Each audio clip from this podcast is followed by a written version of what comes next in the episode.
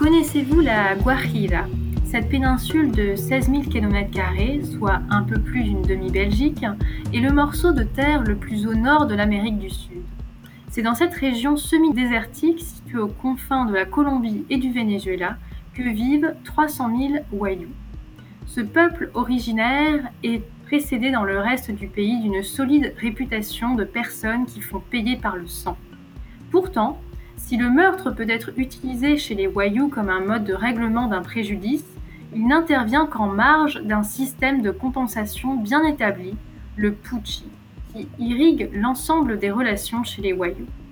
Le Pucci consiste en le paiement d'une faute ou d'un préjudice par le transfert de biens, le plus souvent des animaux, vers la famille de la personne préjudiciée, sous l'égide d'un Puchipu, ou palabreur en français, chargé de faire le lien entre les deux familles.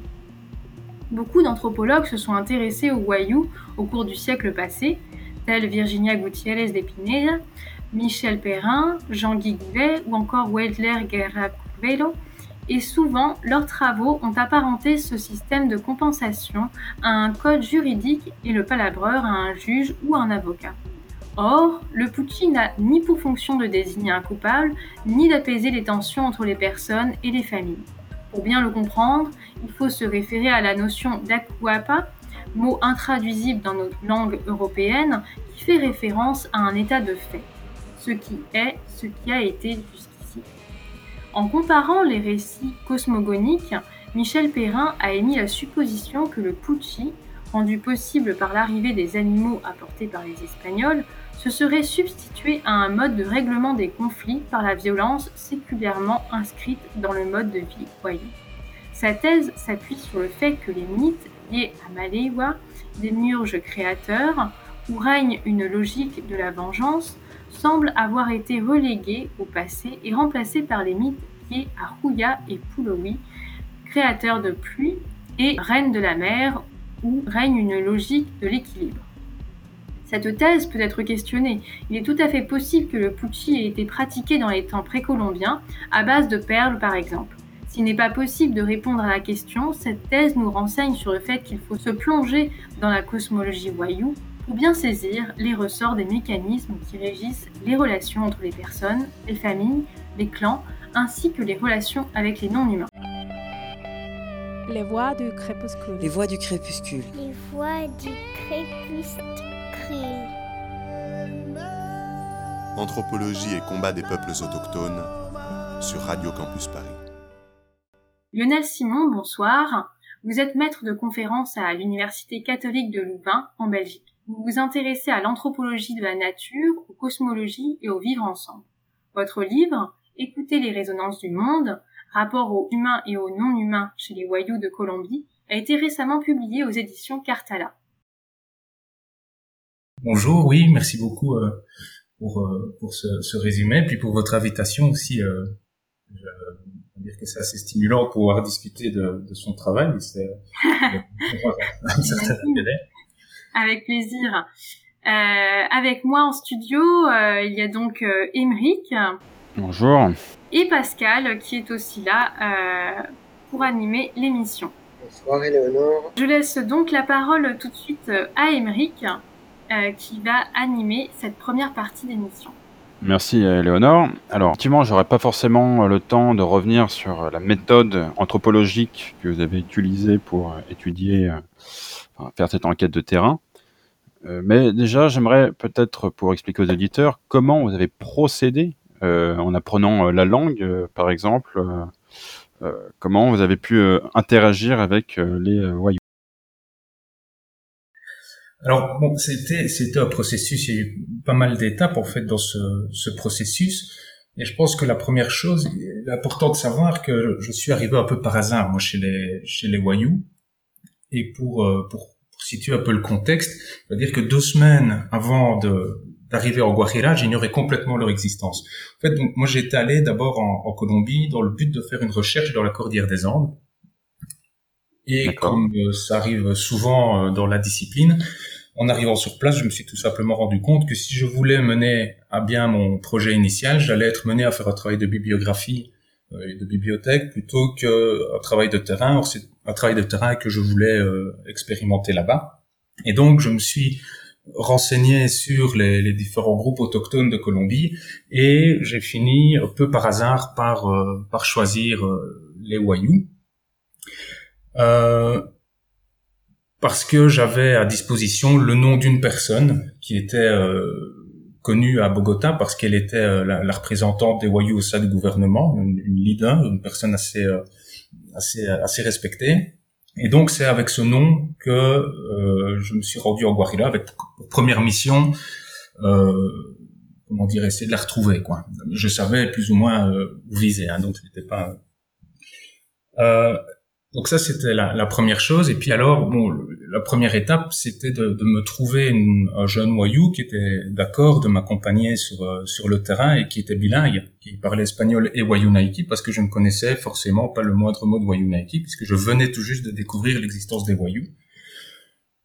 Et donc c'est dans un premier temps à la recherche de cette personne. Une fois, alors j'ai trouvé cette personne qui m'a euh, toléré dans un premier temps. Elle a accepté ouais. que je mette mon, euh, mon hamac euh, dans, dans l'enceinte de, de son jardin. Et ce n'est vraiment que progressivement que les choses se sont mises en place. Alors, au gré de, de toute une série d'événements, il y a des affinités forcément qui se sont qui se sont développées avec certains, certaines personnes de terrain.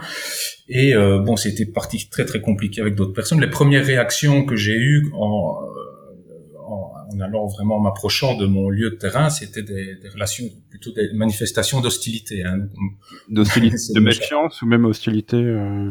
Alors il y avait les, les bon, quand j'ai euh, pour arriver donc dans l'endroit où j'ai fini par faire mes recherches finalement, je suis allé de proche en proche et un des relais, c'était un, petit village, un petit village qu'on appelle Manaure.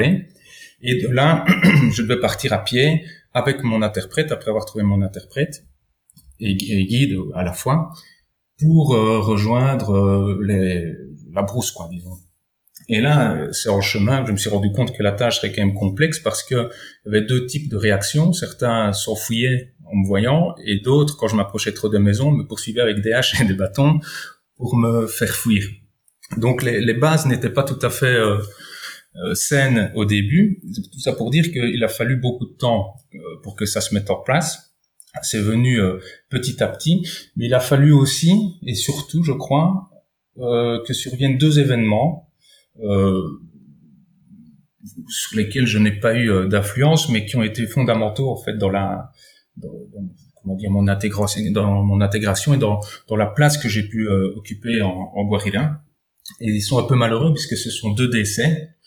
Euh, D'une part, la personne chez qui euh, j'étais allé, la représentante des Wayuu, est décédée entre mes deux premiers voyages. Donc j'ai quitté la, première fois que je suis allé sur le terrain, je l'ai quitté avec des, amitiés. J'étais toléré, apprécié par certains, mais pas beaucoup plus et euh, j'étais pas trop sûr d'y retourner. Seulement deux ans après, j'y retourne et entre ces deux voyages, c'est là que sont survenus deux décès. Le décès de cette dame et le décès d'un autre pêcheur avec qui je m'étais bien entendu et qui avait appelé son fils Lionel. Et c'est important parce que le fait que ce pêcheur ait appelé son fils Lionel était pour, sa famille, pour son entourage, le signe qu'il y avait une forte proximité entre nous, et euh, par ailleurs, la dame, quand elle est décédée, sur son lit de mort, quand j'étais la, la première fois, elle était déjà très malade, mais sur son lit de mort, elle aurait dit « je vais certainement mourir sans revoir mon fils Lionel ».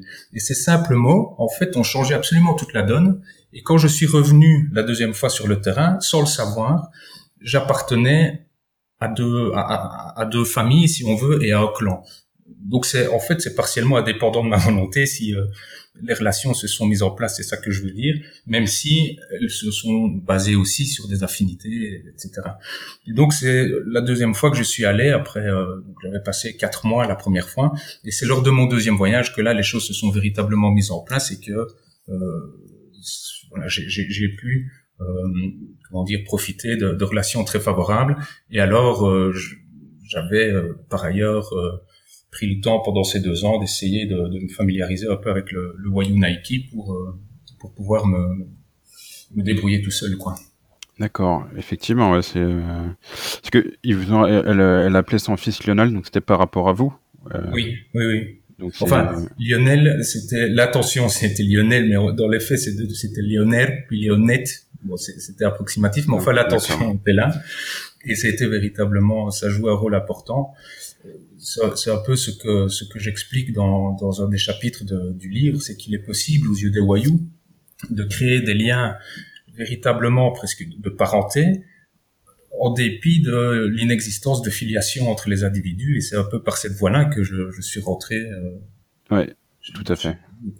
Nous, aborderons d'ailleurs cette partie dans, en, deuxième partie justement. Et euh, du coup, pour, pour reprendre un peu l'édito euh, euh que nous a lu Eleonore, donc vous êtes intéressé de, en premier lieu dans votre ouvrage, en fait, pour à décrire le mode de compensation dans la société voyou. Donc avec le Pucci, une sorte de système de droit euh, que vous détaillez particulièrement bien, et peut-être qu'on j'aimerais un peu revenir dessus euh, pour, pour expliquer aux auditeurs un peu le, système de compensation. Oui, alors, le, système de compensation, en fait, c'est c'est un peu particulier parce que les, le je ne savais presque rien sur les Wayuu avant d'y aller, mais la seule chose que j'avais su, que, je savais, c'est ce que j'avais lu de, quelques, quelques articles ou livres que j'avais parcourus. Et j'avais une seule certitude, c'est que je ne voulais pas euh, parler euh, du système de compensation parce que c'était un des thèmes qui avait été les plus traités et qui avait l'air particulièrement clair. Il avait été décrit, comme, comme ça a été dit tout à l'heure, comme le système juridique des Wayuu. Et, euh, et, au fond, j'avais pas du tout les compétences pour m'insérer dans ce type de débat, de débat juridique. Et puis bon, tout, tout semblait avoir été dit.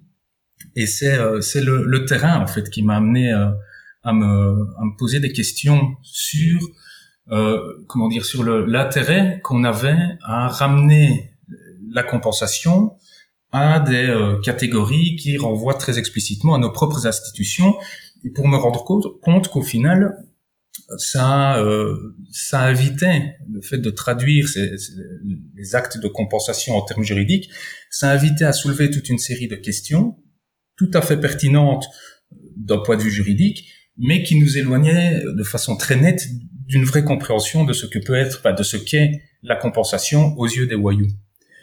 Par exemple, quand on parlait de juges euh, ou d'avocats, ça me paraissait un peu euh, surprenant parce que euh, il y avait les Puchipou, qui, qui sont des figures intermédiaires, hein, qui relayent les, les euh, comment dire les, les, les, propos de chaque partie. Hein. Les deux parties ne peuvent pas se rencontrer tant que la résolution du, du, litige n'est pas arrivée à son terme.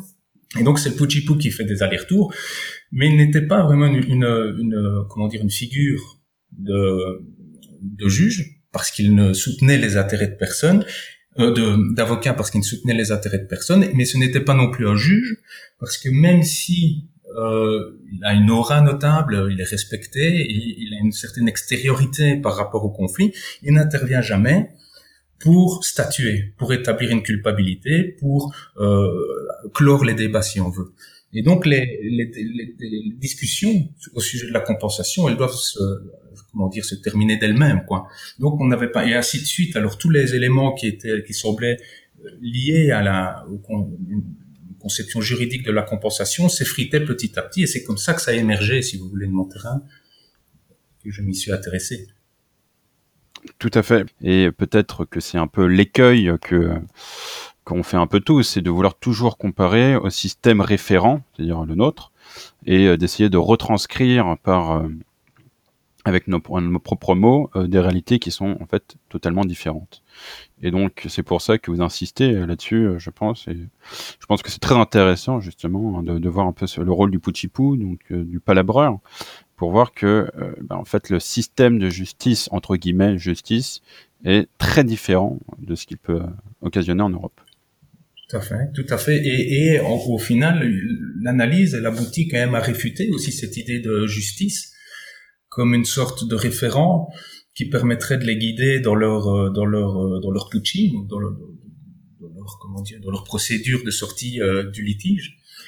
Euh, et, en fait, il y a toute une série de, choses qui amènent à ça. D'abord, comme vous dites, la facilité avec laquelle on ramène les institutions des autres à nos propres catégories, alors elle a des avantages évidemment. Hein. Procéder par analogie, ça permet aussi de de, voilà, de soulever éventuellement des questions pertinentes, de faire de, la comparaison, etc. Mais dans ce cas-ci, il s'est avéré que ça, pour moi, ça, ça soulevait des questions qui obscurcissaient vraiment les phénomènes plutôt que l'éclairer. Un exemple très concret, c'est que en partant du principe qu'il s'agissait d'un système juridique, il semblait logique d'essayer de reconstituer le code sur lequel se basent les voyous pour euh, pour clore leur, euh, comment dire leur litige, leur conflit, etc. Et euh, certains ont fait preuve d'un systématisme exemplaire. C'est, c'est, donc ce, ce système, ce, code juridique a été reconstitué. Seulement, euh, les faits, ce qui montre, c'est que ça n'a pas beaucoup de sens en soi, pour deux raisons. La première, c'est que euh, deux affaires similaires peuvent donner lieu à des compensations qui sont très substantiellement différentes. Par exemple, une insulte qui pourrait être compensée par trois chèvres dans un cas, par quinze dans l'autre. On voit pas bien le, le, rapport, mais il y a surtout, et c'est ça le plus important à mon sens, c'est que le, le, système de compensation, il, faut, il fonctionne exactement à l'inverse de ce que envisage de faire un, système à code. C'est-à-dire que dans, dans, le système à code, on ramène un certain nombre de cas de figure à des catégories de méfaits pour les traiter de façon plus euh, plus simple. Les voyous, c'est exactement l'inverse qu'ils font. Ils singularisent chaque affaire comme si elle était semblable à nulle autre et comme s'il n'y avait pas de comment dire de, de, de il n'y avait pas le, le, moyen de la traiter comme un, un ensemble de, de, phénomènes. Elle est chaque fois insérée, chaque événement, chaque incident est toujours inséré dans la complexité de son contexte. Donc, euh, ça, tout ça, ça ressort des, des, des facteurs hein, que prennent en compte les voyous pour établir le montant d'une compensation, par exemple des facteurs climatiques. Mmh. Donc, euh, en période sèche, par exemple, hein, quand euh, les, les, cheptels sont maigres, les animaux viennent euh, fréquemment mourir, etc. À ce moment-là, les montants compensatoires sont systématiquement moins élevés que ce qu'ils ne le sont pendant les périodes humides. Or, on ne voit pas bien comment on peut reconstruire un code qui mettent, comment dire, qui prennent en compte des facteurs aussi indépendants par rapport à, à la situation et au litige. Oui, excusez-moi de vous couper, parce qu'en fait, je, je, pensais que Pascal voulait peut-être intervenir pour clôturer euh, cette euh, première partie. Je voulais vous demander, en fait, justement, dans quel cas intervient la compensation? Eh bien, en fait, le, ce dont je me suis rendu compte, c'est que la compensation, elle est, elle est constante. Elle intervient dans une extraordinaire variété de, de, cas de figure, puisque tout est sujet à compensation. Et à bien y regarder, il n'y a pas que les litiges, en fait, entre les hommes.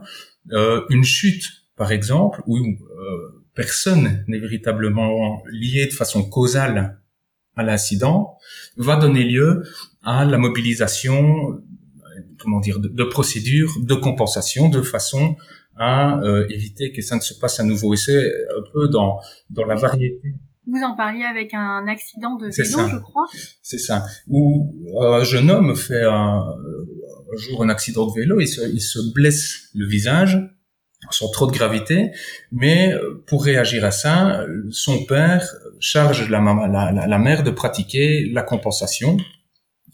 Et ce sont ces cas-là, en fait, qui, euh, mettent en évidence euh, un peu l'idée, cette idée que euh, quand on, essaye, quand on, s'attache à voir dans la compensation un système juridique, on laisse dans l'ombre la dimension cosmologique ces pratiques. Et cette dimension cosmologique, elle apparaît dans ce type de cas où, au fond, l'enjeu des pratiques compensatoires, euh, il est euh, d'éviter qu'un événement malheureux, quel qu'il soit, que ce soit des disputes entre hommes, une chute ou, quoi que ce soit d'autre, vienne à se reproduire, à se répéter dans le futur, selon une logique d'exacerbation, voulant qu'un simple accident, une, petite chute, puisse à terme euh, être le, le, le déclencheur d'un accident qui surviendrait plus tard euh, et qui causerait euh, des morts. Et donc, en fait, c'est une sorte, c'est une sorte de logique immanente que que renvoie la compensation. En tout cas, c'est sur cette logique immanente que les transferts compensatoires aspirent à, euh, comment dire, à, à agir. C'est enrayer la propension spontanée qu'ont les événements malheureux à se répéter et à, survenir, euh, sur, à survenir. Et alors à survenir soit chez la même personne, hein, la personne qui a subi la première mésaventure, soit à survenir chez d'autres de ses proches. Alors merci euh, Lionel Simon. Pour continuer dans notre thématique, nous allons euh, maintenant écouter une lecture d'un poème qui s'intitule Vaillou, euh, lu par un natif, et ensuite la traduction en français nous sera lue par Iman. Les voix du crépuscule. Les voix du crépuscule. Les voix du crépuscule. Anthropologie et combat des peuples autochtones sur Radio Campus Paris.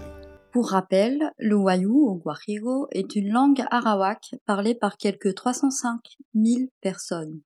Aujourd'hui, on va vous faire écouter un petit poème écrit par Vito Apuchana, histoire de créer un lien acoustico-phonétique avec cette langue. Maintenant, écoutez bien. Cela dure 40 secondes. Wayu.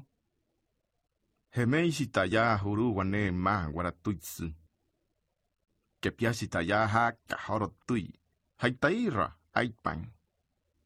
Taya huwaralai wane rapu. Humai wahatu.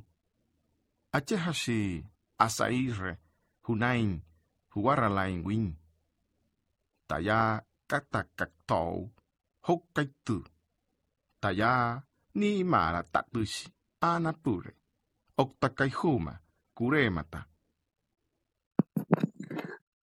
Bien que la traduction ne rende pas toujours compte du sens et de la forme du poème, Vito nous livre, avec des phrases simples et courtes, la force de son rapport au passé et à l'espace, la terre, le ciel, puis aussi de ses ancêtres.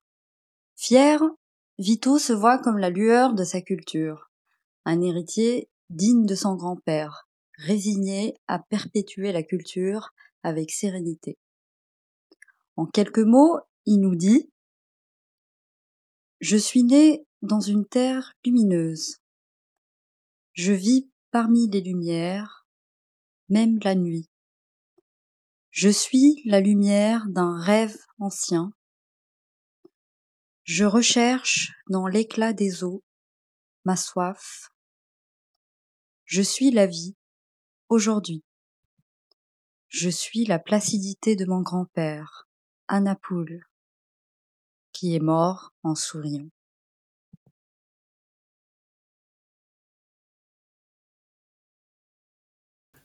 Merci Iman pour euh, cette lecture. Euh, je vais passer euh, la voix à Pascal. Euh, Lionel Simon, euh, on va parler un peu dans cette deuxième partie des notions de famille et de clan euh, chez les Wayous. Mais j'ai l'impression que ces notions euh, sont assez indissociables de ce dont on a parlé avant, c'est-à-dire euh, la compensation. Alors on, dit que les Wayous sont matrilinéaires, ce qui signifie qu'on appartient au clan de sa mère, euh, qui est appelé Apushi dans, le, dans la langue des Wayous.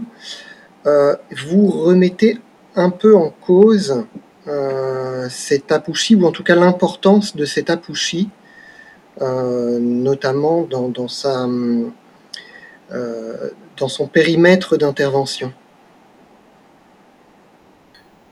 Euh, alors, je, je, ne remets pas en cause la, la notion d'apushi qui est fondamentale chez les Wayous, qui renvoie au, au clan matrilinéaire. Euh, simplement, je, de nouveau, je, m'insère parce que mes données, moi, le terrain m'a amené à, à, avoir euh, un avis sur le sujet dans un débat qui est, qui est assez épineux et qui concerne précisément la, la, ce qui se passe à la périphérie, ce qui exclut de, de, la pushy, de la matrilinéarité, et surtout la place des pères. Parce que dans un premier temps, on, décrivait les Wayous comme une société dans laquelle seuls les oncles maternels ont des droits et des devoirs vis-à-vis -vis des enfants de leurs sœurs, hein, comme c'est souvent le cas dans les sociétés matrilinéaires, et que les pères, exclus du clan de leurs enfants, étaient euh, totalement indépendants, étaient totalement étrangers à, à ce que vivaient leurs enfants, qui n'avaient rien à voir avec eux. Et il y avait effectivement, il me semble, un, paradoxe euh, là euh, entre les, euh, discours des Wayous et ce, que moi je pouvais observer. Si on écoute les Wayous euh, parler, effectivement, ils disent non, les, les, pères n'ont rien à voir avec avec leurs enfants. c'est euh, ils sont d'un autre clan. Et donc effectivement, ils disent euh, que les pères n'ont rien à voir. Pourtant, les pères interviennent de façon euh, très claire dans tous les événements importants de leurs enfants. Alors pas tous les pères, mais la majorité, en tout cas, dans une situation, je vais dire la plus, euh, la, plus classique, la, la, grande majorité des cas, les pères interviennent de façon très significative dans tous les événements qui ponctuent la vie de leurs enfants. Et donc, c'est un paradoxe que d'autres euh, avaient noté. Hein, Jean-Guy Goulet euh, avait noté ça, Benson Salaire aussi, et ils avaient donné, tenté de donner des explications à ce paradoxe en disant que effectivement il y a la pushi, il repose sur la transmission euh, de, la chair, eiruku, euh, par voie utérine uniquement, et pour essayer de comprendre la place effective que jouent les pères dans cette société, euh, ils sont allés, euh, ils ont essayé d'élaborer une sorte de théorie de, la transmission alternative en disant que les pères transmettaient quand même bien via le sperme du sang. Et donc qu'il créait une filiation euh, d'une autre manière, si on veut. Seulement, euh, bon, il y, avait quand même plusieurs paradoxes là-dedans. D'abord parce que on pouvait difficilement parler de filiation, puisque la seule catégorie, la catégorie de personnes qui est reconnue derrière les pères, ce sont les Aupayou. Et les Aupayou, ils renvoient au clan matrilinéaire du père, dont en fait il n'y a pas du tout de patrie-filiation puisqu'elle s'arrête directement à une seule génération. Par contre, ce que j'observais, c'est que euh, il y avait des cas de figure. Alors, bien sûr, dans la majorité euh, des cas, ce n'est pas perceptible, mais c'est toujours dans des, un peu dans des exceptions qu'on voit des, logiques apparaître. Et euh, il, il est apparu qu'il y avait des pères Hein, des, personnes qui étaient reconnues comme les pères de, par rapport à, des enfants, qui n'étaient pourtant pas les géniteurs, et qu'il y avait des géniteurs qui n'étaient pas reconnus comme des pères.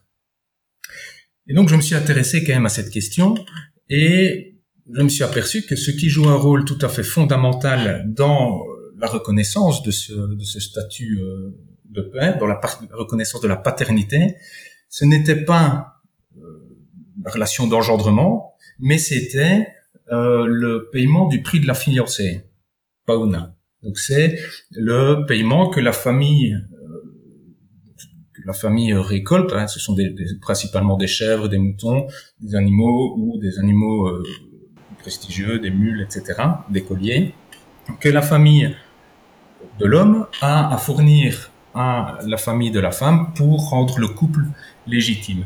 C'est une euh, procédure de Pucci d'ailleurs. C'est une procédure qui s'apparente au Pucci, euh, qui peut être traduite par euh, Pucci, parce qu'effectivement les Wayuu disent que c'est aussi une, euh, une reconnaissance une, pour les, les douleurs qui seront occasionnées, les, les, douleurs et les pertes de sang qui seront occasionnées lors des accouchements ou euh, lors des premiers actes, le premier rapport sexuel. Donc c'est on revient souvent hein, dans cette histoire de Pucci qui est vraiment transversale et qui, euh, voilà, qui, qui, qui, ne fait qu'actualiser la manière dont les Wayuu, au fond, comment dire, appréhendent les, euh, les relations, euh, les relations sociales, quoi, si on veut. Et donc, voilà, je, je me suis rendu compte que c'est la paternité, elle était euh, liée à au paiement du prix de la fiancée.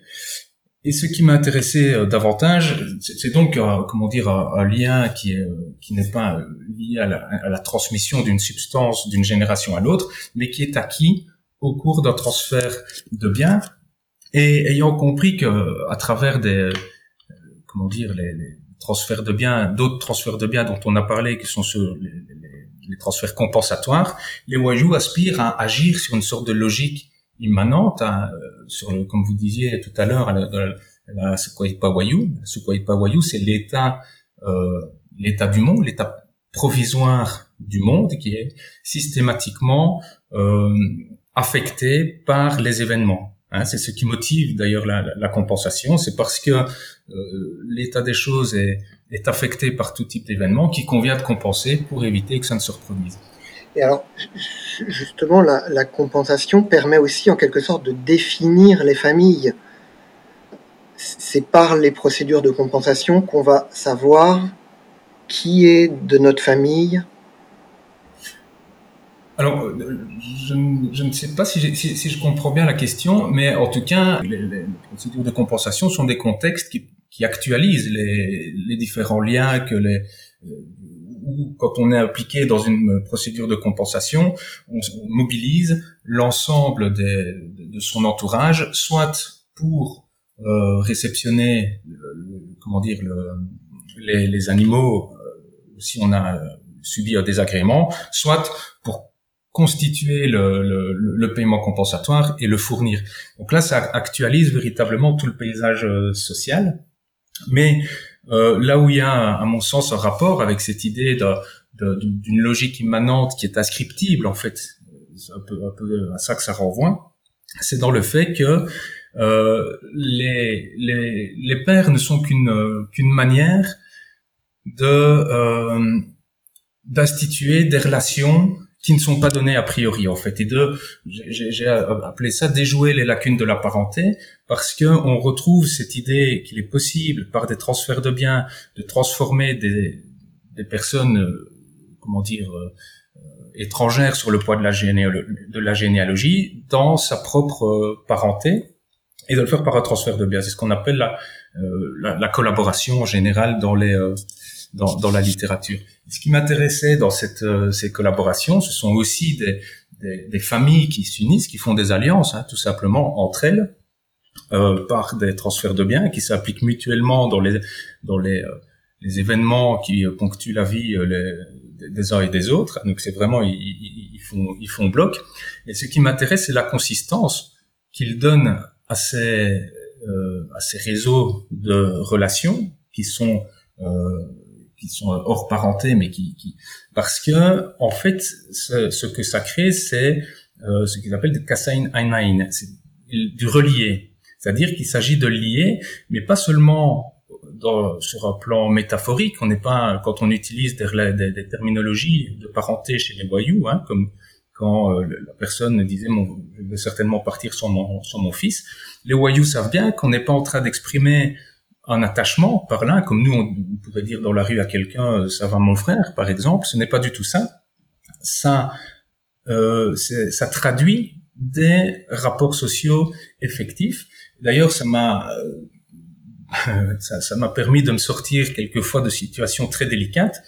Euh, lorsque j'étais mal embarqué et que je disais oui mais moi j'ai mon oncle, hein, donc mon oncle dans cette société matrilinéaire, celui qui qui, euh, qui a un rôle de responsabilité vis-à-vis de moi, mon autorité, etc.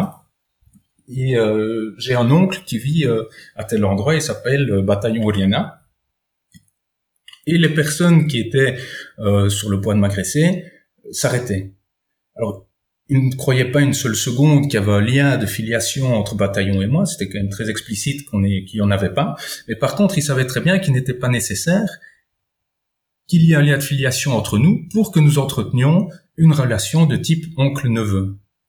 Et donc, euh, euh voilà, avec, toute une série de, conséquences que ça applique, ça voulait dire simplement que si jamais euh, il m'agressait, il, il, y avait toutes les chances pour qu'il crée une guerre, euh, une guerre clanique. En gros, c'est ça que ça voulait dire. Donc, on n'est pas du tout dans des, dans des terminologies métaphoriques, mais alors il y a euh, plus intéressant, c'est que comme je l'ai dit tout à l'heure, un incident qui ne serait pas compensé ou qui ne serait pas compensé efficacement a toutes les chances de se répercuter sur d'autres euh, mésaventures euh, dans l'avenir et ces mésaventures elles peuvent toucher la personne qui a subi le premier préjudice, hein, qui, qui, a fait la première chute, disons, ou n'importe lequel de ses proches. Donc ça ne va pas être n'importe quel humain, n'importe quel voyou, ça va nécessairement être lui ou quelqu'un de ses proches. Et dans l'ensemble, dans les catégories de personnes susceptibles d'être touchées par ces répercussions, on retrouve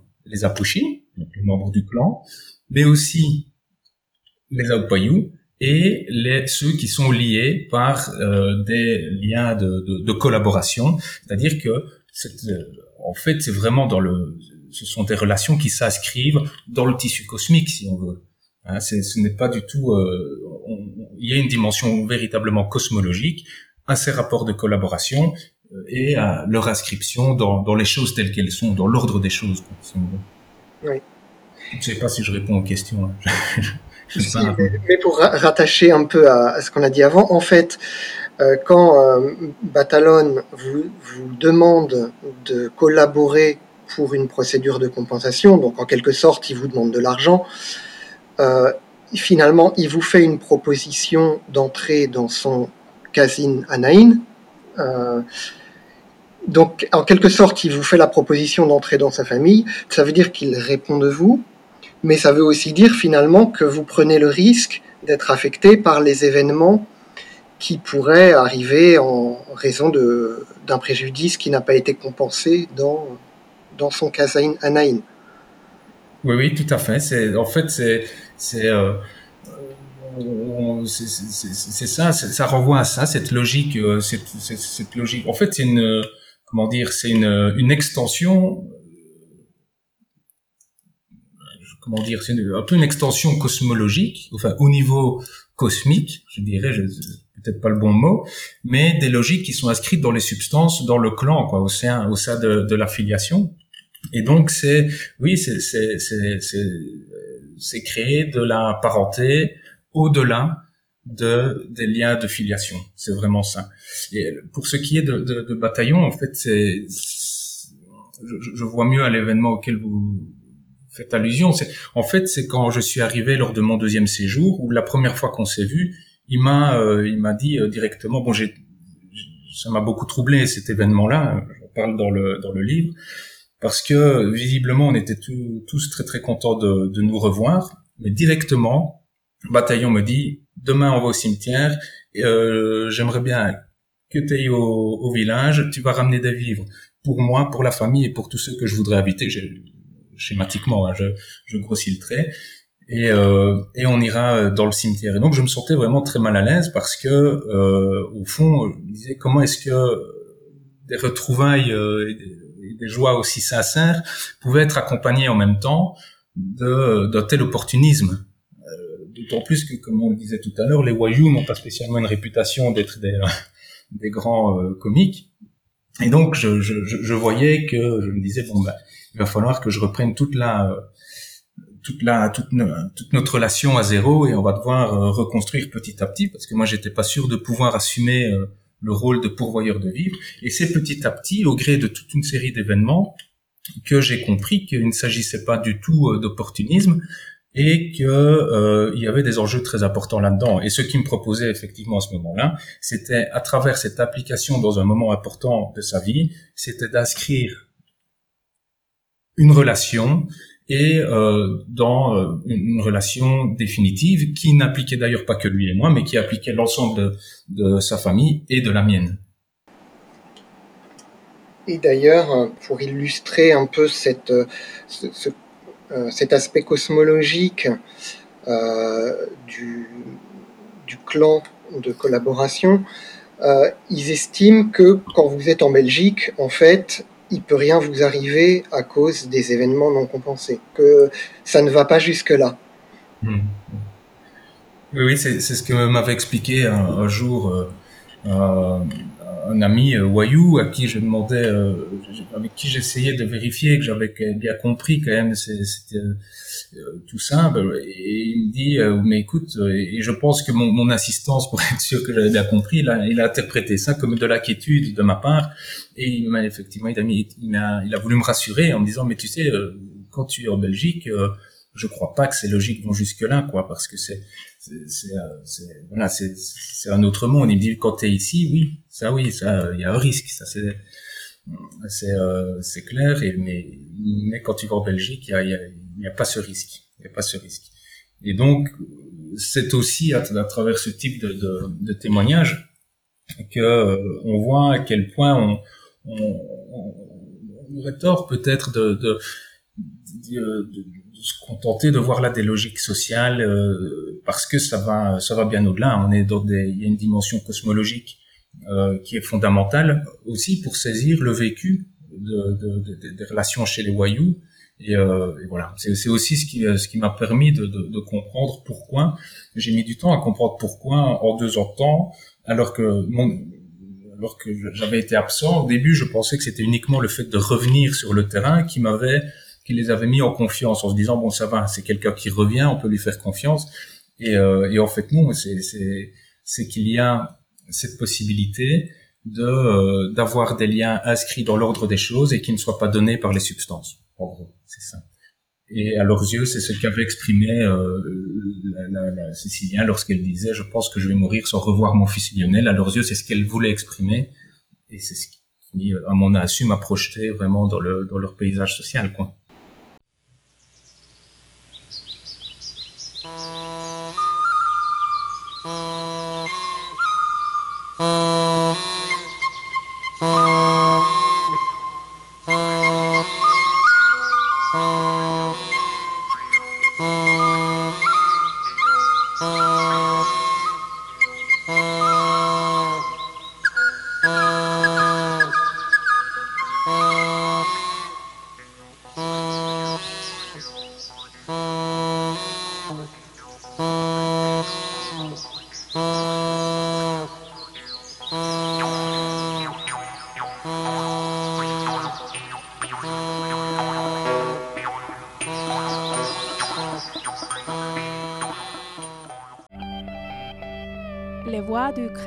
Les voix du crépuscule. Les voix du crépuscule.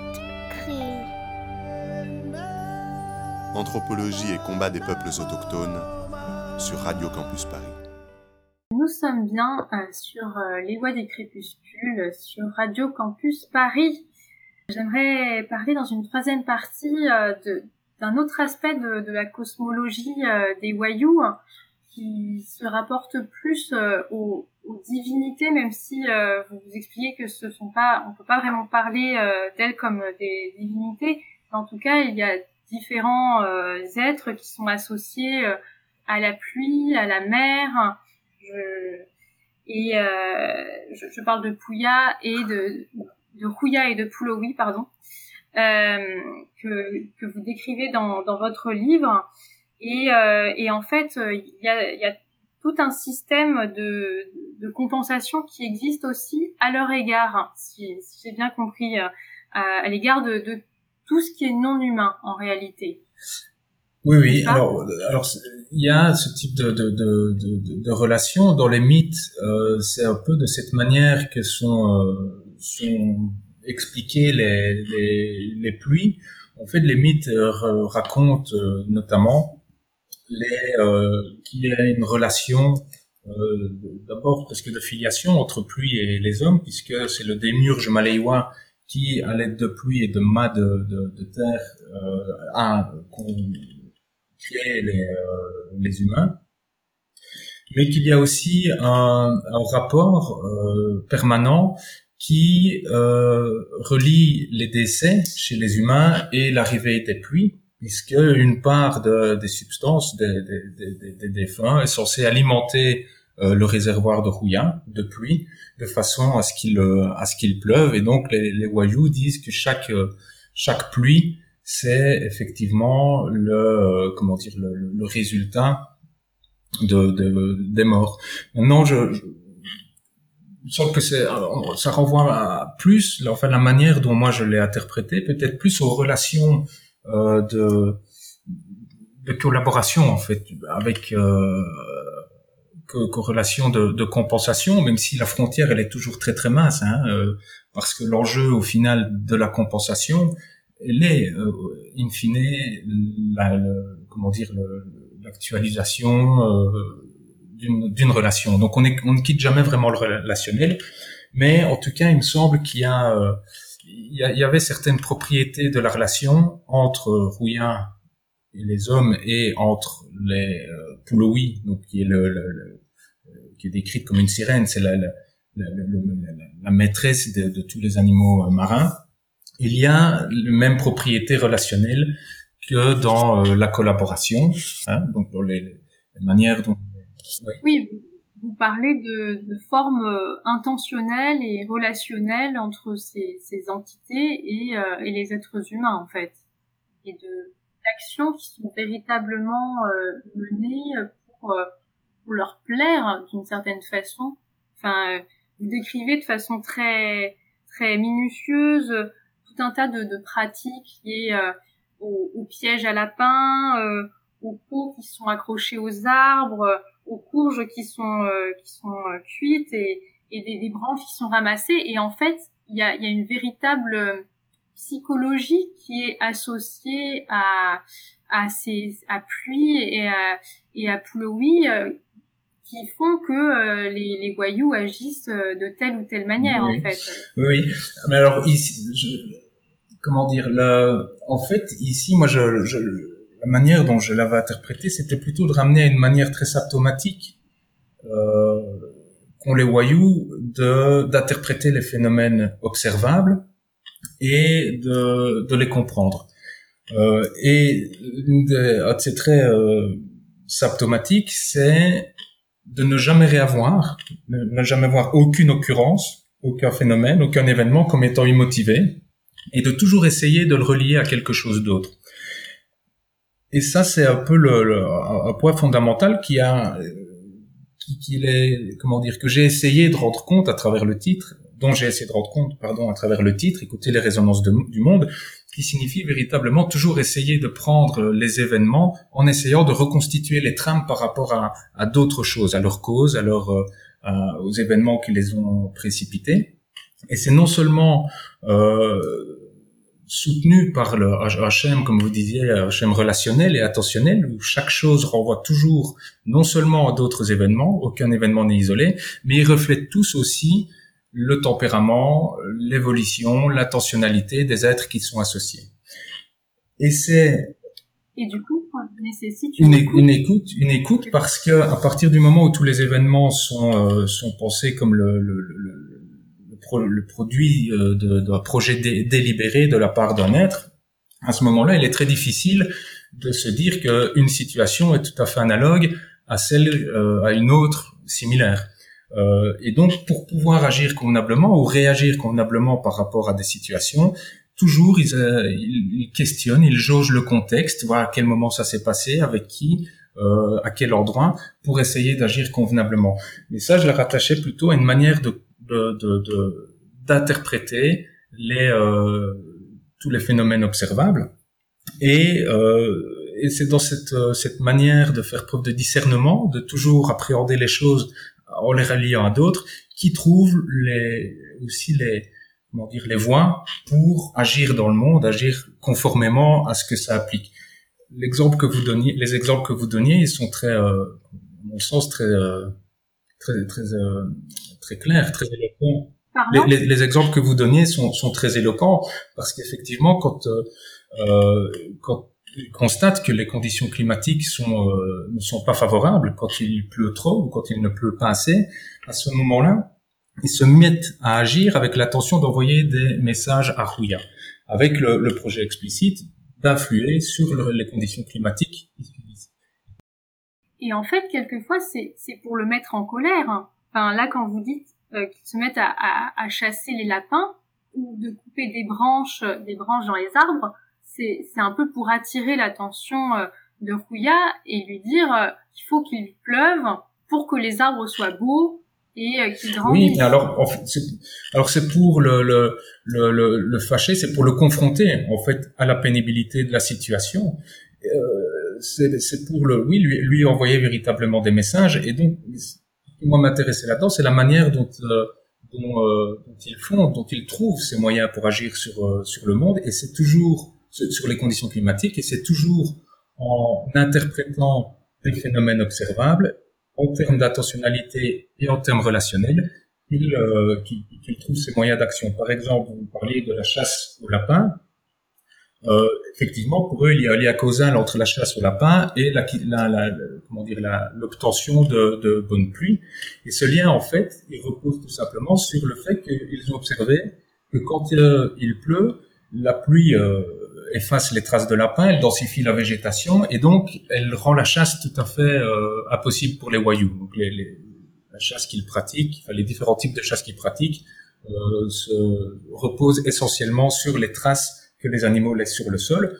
Et donc en période de pluie, les animaux, les lapins en l'occurrence, puisque ce sont les proies, euh, les principales proies, il y a plus de grand gibier dans cette euh, région-là, les lapins euh, sont beaucoup plus sereins puisque les chasseurs ne peuvent pas les courir c'est découragé par les conditions biotiques, les conditions climatiques.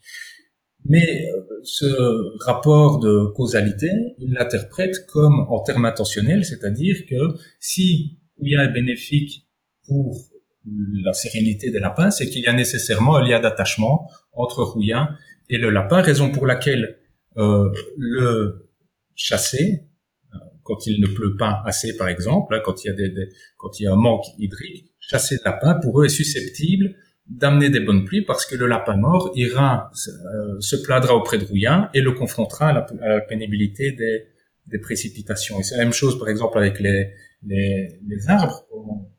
Effectivement, quand euh, quand il pleut, tout le paysage verdoint, les arbres grandissent, etc.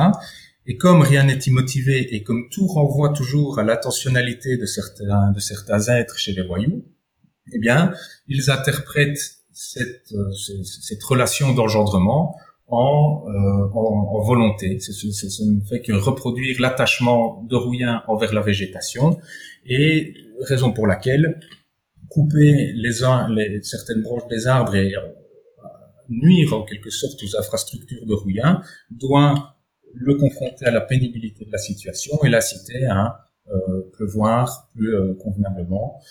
voilà ce type de relation qui repose sur la, la transmutation de phénomènes observables euh, en, euh, en volonté, en projet délibéré de la part de toute une série d'êtres.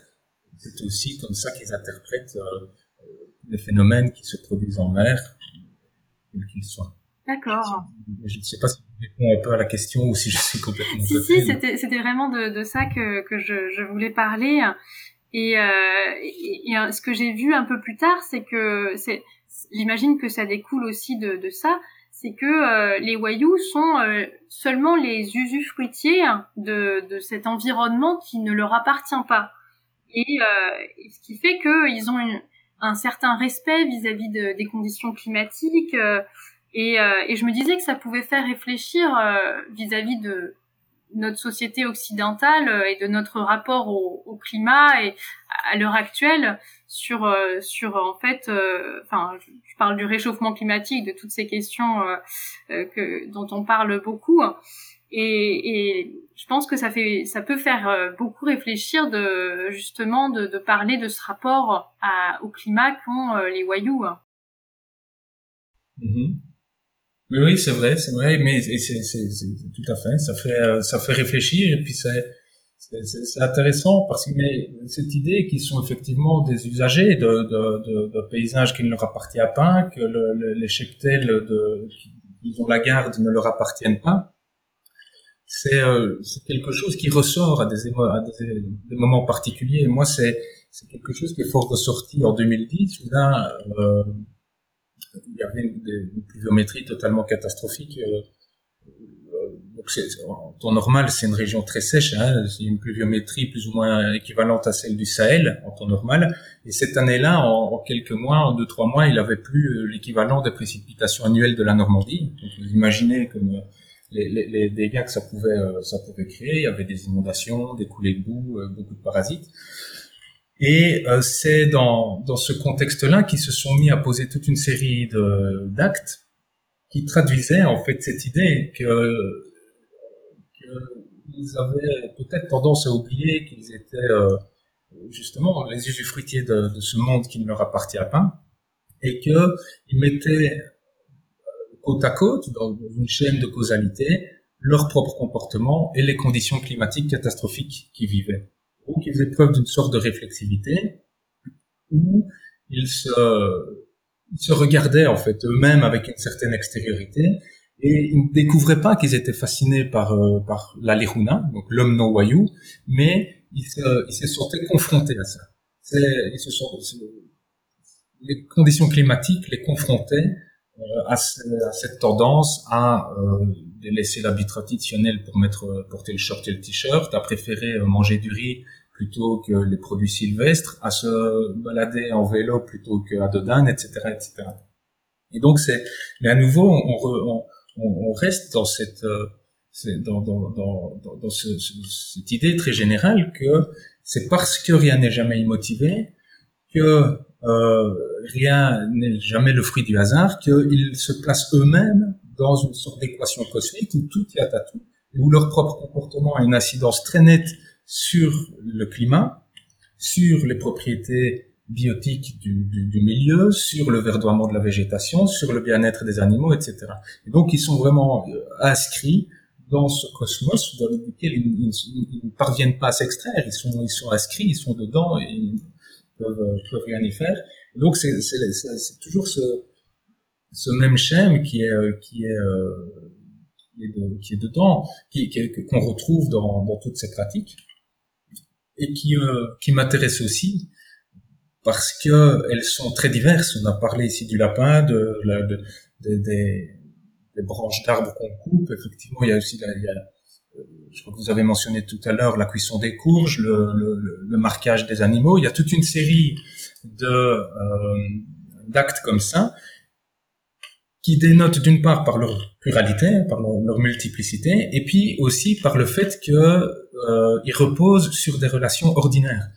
Euh, c'est dans les gestes du quotidien, ils sont invisibles ces actes. Il faut tomber dessus par hasard. Euh, j'ai certainement participé à un paquet de chasses au lapin sans me rendre compte qu'il y avait une intention derrière qui était de communiquer avec rien parce qu'ils ne le disent pas. Euh, c'est juste, c'est juste dans leurs intentions. C'est euh, pareil quand on, quand il fait sec et qu'il coupe une branche d'arbre tout en continuant à discuter le, le, alors qu'on alors qu'on marche.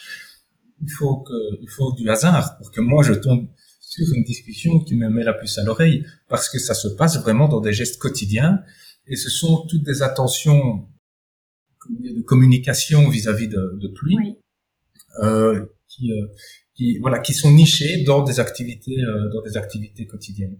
Et ça, c'est important aussi parce que, euh, bon, ça, ça, permet d'expliquer aussi la, comment dire, les, les, un certain nombre de, de, de manières dont ils conçoivent leur capacité d'agir dans le monde. D'accord bah, ce sera, je pense, le, le, mot de la fin que, que rien n'est immotivé et que ces petits gestes euh, ont un, impact euh, et, euh, et, sont en fait porteurs d'un sens beaucoup plus fort que l'on imagine, puisque notre émission touche à sa fin. Et, donc, je vous remercie, Lionel Simon, d'avoir accepté de, parler de, de, votre livre écouter euh, les résonances du monde, euh, rapport aux humains et aux non-humains chez les Wayuu de Colombie, qui est publié euh, chez Cartala. Euh, J'en profite pour remercier d'ailleurs Janie Raymond qui nous, a, nous a bien aidé aux éditions Cartala pour, pour monter cette, cette émission. Et je remercie bien sûr bah, toute l'équipe des Voix du Crépuscule, Émeric, Iman, Pascal, qui étaient là pour, pour faire cette émission avec moi. et quant à vous, chers auditeurs, eh bien, je vous dis à dans un mois. Euh, vous pouvez en attendant nous retrouver sur notre page Facebook et nous réécouter en podcast sur le site de Radio Campus Paris, euh, www.radiocampusparis.org et nous écrire à les voix du crépuscule at radiocampusparis.org. Bonne année 2021 et bonne fin de semaine et à dans un mois.